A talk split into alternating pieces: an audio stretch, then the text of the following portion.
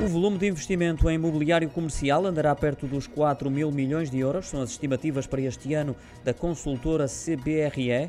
A verificar-se será um aumento que se situa entre os 30% e os 40% em relação ao ano passado.